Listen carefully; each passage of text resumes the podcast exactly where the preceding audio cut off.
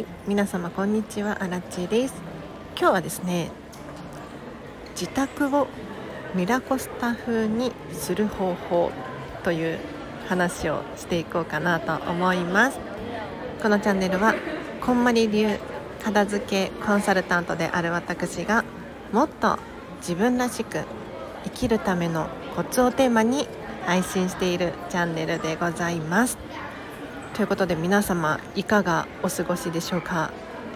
私アラチはですね今日は休みを取ってミラコスタに来てるんですけれど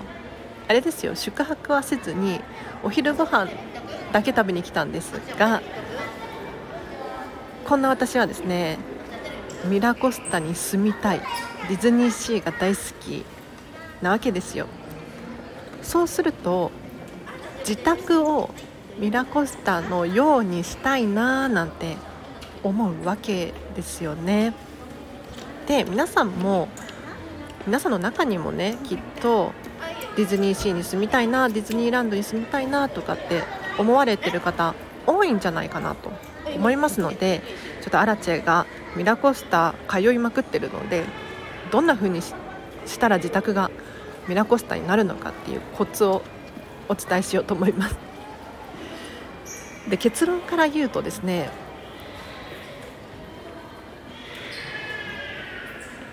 とにかくお金がかかるっていう。いや元も子もないじゃんっていう話なんですけれどちょっと最後まで聞いていただきたいんですがあのディズニーシーのミラコスタ皆様入ったことがあるでしょうか？ここのねエントランス部分はあの宿泊者じゃなくても入れるのでちょっとディズニーシーついでに皆様通る中を入ってみるっていうのをおすすめしたいんですけれどこの中一体どうなってるかというと圧倒的本物感なんです。で確かディズニーシーミラコスタの時代背景っていうのかな。がイタリアの1600年代だったかな？すみません詳しくはウィキペディアで検索していただきたいんですが まあ古い時代のイタリアをモチーフにしておりますよと。でそうなってくるとその時代に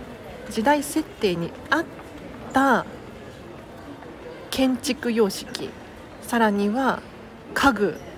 だったりするんですね。なので一つ一つの家具例えば今も私椅子に座ってますけれど椅子一つとってもおそらく特注の ゴリゴリの装飾がされているものなんですね。で使い込まれていて傷があったりとかするんですけれどそれがね味になっていてとってもいいんですよ。でさらにはこういった特注の家具以外にもおそらく当時使われていただろうという本物のアンティークの家具なんていうのがところどころに置いてあるんですよね。で色味だったりとか質感にもかなりこだわっているようで統一感があるんですよ。例えば家具の場合は焦げ茶色の木でできているものが多いですね。他にはというと額縁。たくさんたくさん絵が飾られているんですが基本ゴールド。ほぼ全てゴールドで例外的に焦げ茶色のね額縁なんていうのもあるんですけれどどちらかですね。あと床に関して言うと石ですね。本物かどうかはわからないんですが石の柄もしくは絨毯でできています。他にはですね本物の植物がところどころに置いてあるんですけれどちっちゃいものはね置いてなくって、まあ、小さくても人の身長くらいのある高さの観葉植物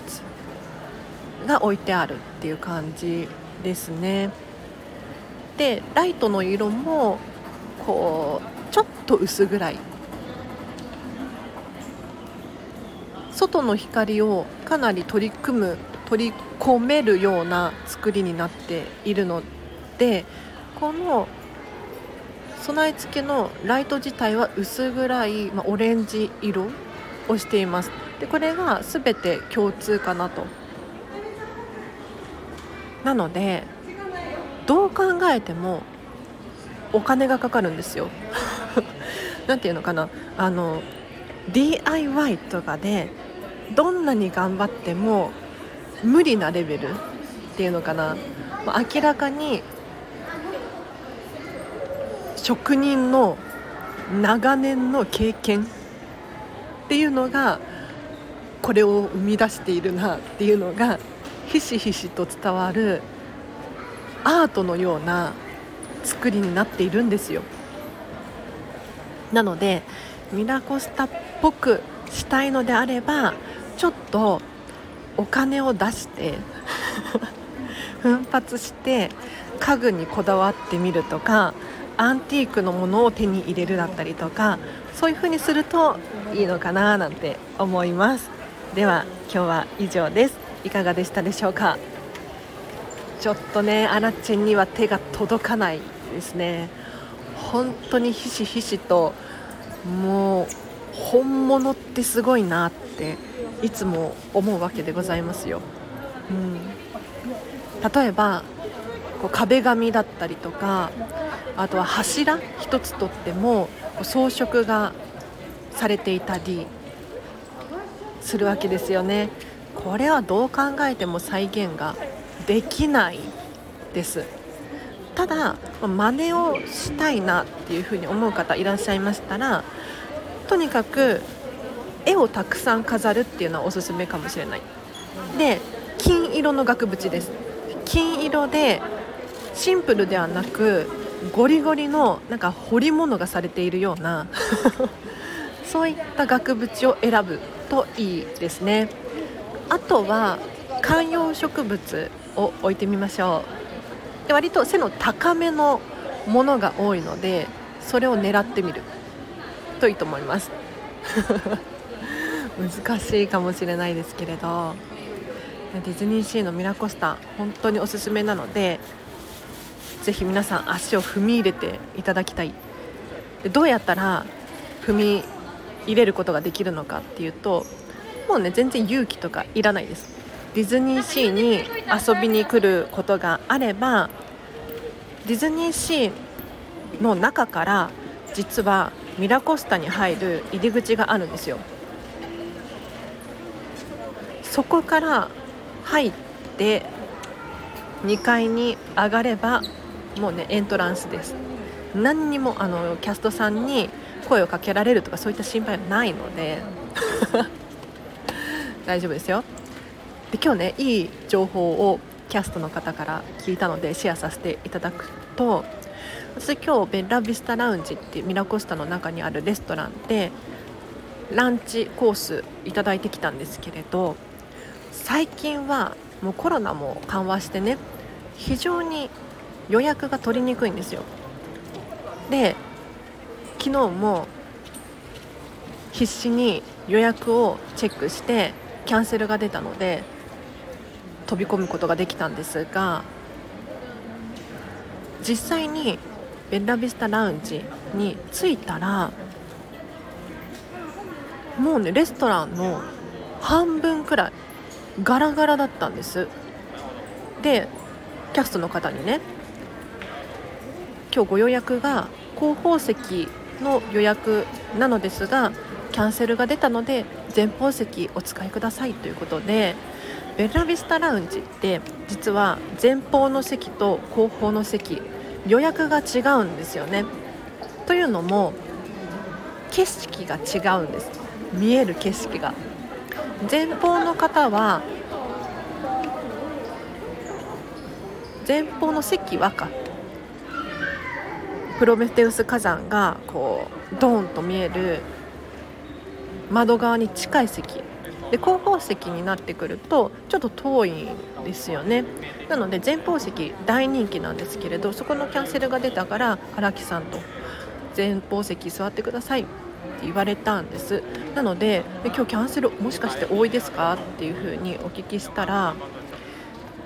そうなんですよと。私もこんなこと初めてなんですけれど今日このラウンジ後方席2列分使ってないんです。ベラビスタラウンジって4列あるんですけれど大体いつも満杯なんですね。なのに後方2列使ってなくってガラガラ。私聞きました思わず。こういう日って予約がなくても入れるんですか？あもうぜひ来てくださいって。キャストさんが。なのでちょっとワンチャンをチャレンジで聞いてみる。っていうことをおすすめいたします。というのもね基本的にベンラビスタラウンジって予約がないと入れないんですよ。なんでかっていうとホテルミラコスタの中にある割と高めの設定のレストランなのでお客様を並ばせるっていうことをしないんですね。通常ディズニーシーとかディズニーランドのレストランって並べば入れるじゃないですか。ダメなんですダメなんです。もうホテルの外にこう待ち列ができている状態っていうのはやはりミラコスタのイメージに合ってないので並ばせることってしないんですよね。もちろん違う理由もあるのかもしれないんですがなので予約がない時に突然行っても基本的に入れないんだけれどキャンセルが出てて席が空いててっていう場合は入れるようなのでちょっと皆さん試してみてください。私も次回試してみようと思います。では今日は以上です。いかがでしたでしょうか？お知らせがあります。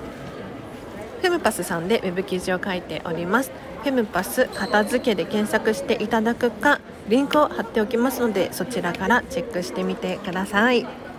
あとはインスタグラムやってます。リンク貼っておきますのでこちらもぜひぜひフォローをお願いいたします。それから6月の567で岐阜県に行く予定があります。もしこの前後で前後の日付で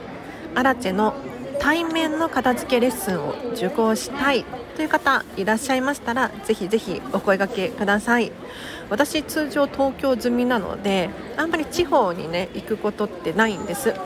まあ、あの片付けレッスンでね出張で来てくださいって言われたら行く時もあるんですけれどなかなか交通費まで払ってっていうのはしんどいですよね。なのでこの機会に東京名古屋間の新幹線代いらないのでアラチェのレッスンこれチャンスだなって思う方いらっしゃいましたら片付けレッスンもしくはこんまりコーチングなどなど対面で受けたい方お問い合わせリンク貼っておきますのでぜひお問い合わせください。では今日は以上です。皆様お聴きいただきありがとうございました。明日もハピネスを選んでお過ごしください。あらちでした。バイバイ。